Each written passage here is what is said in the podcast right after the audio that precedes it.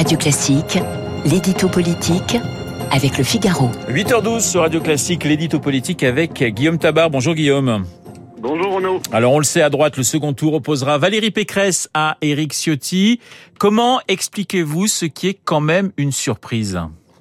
Écoutez, c'est une surprise pour ceux qui croyaient en la force très perspective des sondages, hein, qui, lesquels faisaient de Xavier Bertrand le mieux placé premier tour, ou ceux qui s'en remettaient au pouvoir prescripteur des grands élus, qui étaient, on le sait, très nombreux à soutenir Michel Barnier. Euh, c'est aussi une surprise pour tous ceux qui ne voulaient pas voir que des militants de droite, eh bien, voulaient tout simplement un discours clairement de droite. Or, si on se situe sur cet axe, on peut dire que Valérie Pécresse et Éric Ciotti étaient sur les cinq candidats les plus à droite bien sûr surtout le député de Nice, hein, qui a revendiqué n'avoir pas voté Macron en 2017 et qui assume partager bien des constats d'Éric Zemmour. Et sa première place d'une courte tête est l'événement de ce premier tour. Mais Valérie Pécresse aussi a mis en avant sa fermeté. Euh, elle est apparue plus déterminée, plus préparée, plus organisée aussi. Euh, elle a su susciter plus d'adhésion à LR que d'autres et elle a aussi sans doute gagné euh, cette bataille de la mobilisation. Elle en a touché les fruits hier. Hein. Alors Guillaume, le second tour est-il ouvert ou les jeux sont-ils faits? Écoutez, la surprise du premier tour, c'est Ciotti.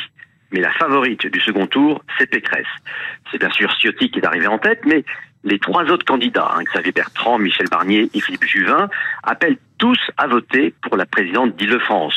Et sur le papier, le député des Alpes-Maritimes n'a pas de réserve. Alors cela dit, hein, on vient de voir que les adhérents ne se laissaient pas dicter leur vote, mais samedi, ce ne sera certainement pas 75-25 même si quand même la victoire de Valérie Pécresse est davantage inscrite dans les chiffres.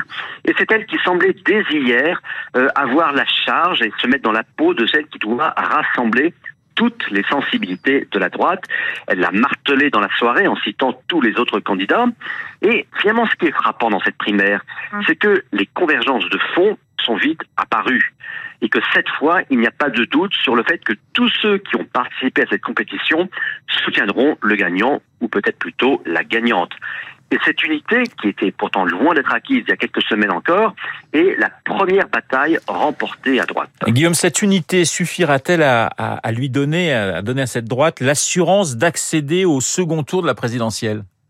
Évidemment non. Hein. La primaire est réussie, mais la droite part très bas dans la compétition présidentielle, loin derrière Emmanuel Macron, derrière Marine Le Pen et même, en tout cas pour l'instant encore, derrière Éric Zemmour. Donc le plus dur commencera lundi matin et ce sera d'autant plus dur que la réponse à cette question de l'accès au second tour dépendra en grande partie du rapport de force entre Le Pen et Zemmour. Et là-dessus, ben, ce n'est pas le candidat ou la candidate LR euh, qui a prise. En tout cas, c'est dire si cette primaire n'est pour la droite qu'un point de départ. L'édito politique signé Guillaume Tabar, tout de suite mon invité.